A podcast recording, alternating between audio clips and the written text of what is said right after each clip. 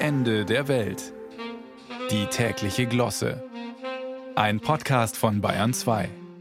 Manche Vorschläge aus der politischen Mottenkiste fangen über die Jahre an zu müffeln. Zum Beispiel die Forderung nach einer Obergrenze für Geflüchtete. Der schale Geruch fällt immer dann auf, wenn diese Obergrenze alle paar Jahre aus der Kiste hervorgezogen wird und dabei eine recht hohle Staubwolke aufwirbelt. Statt dass einfach mal jemand diese Idee im geistigen Altkleidercontainer entsorgt.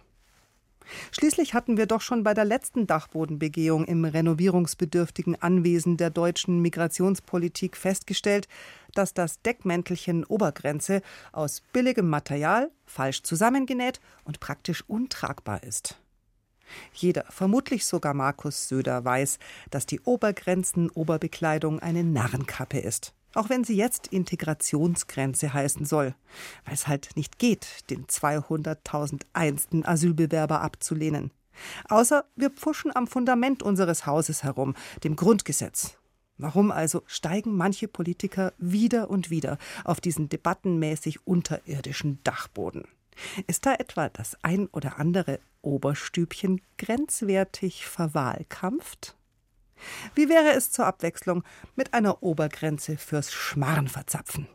Pro Ministerpräsident, seien wir großzügig, zwei sinnlose Asylvorschläge im Monat, vor Landtagswahlen ausnahmsweise drei.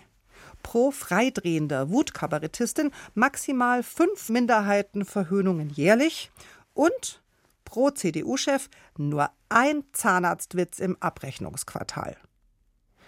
Das nur, Wer Grenzen zieht, muss sie auch kontrollieren, sonst bringt's ja nichts.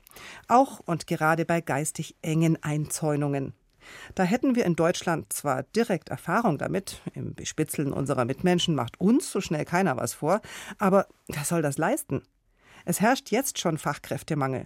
Wir können uns nicht auch noch eine extra Grenzpolizei zur Einhaltung der stationären Schmarrenobergrenze leisten.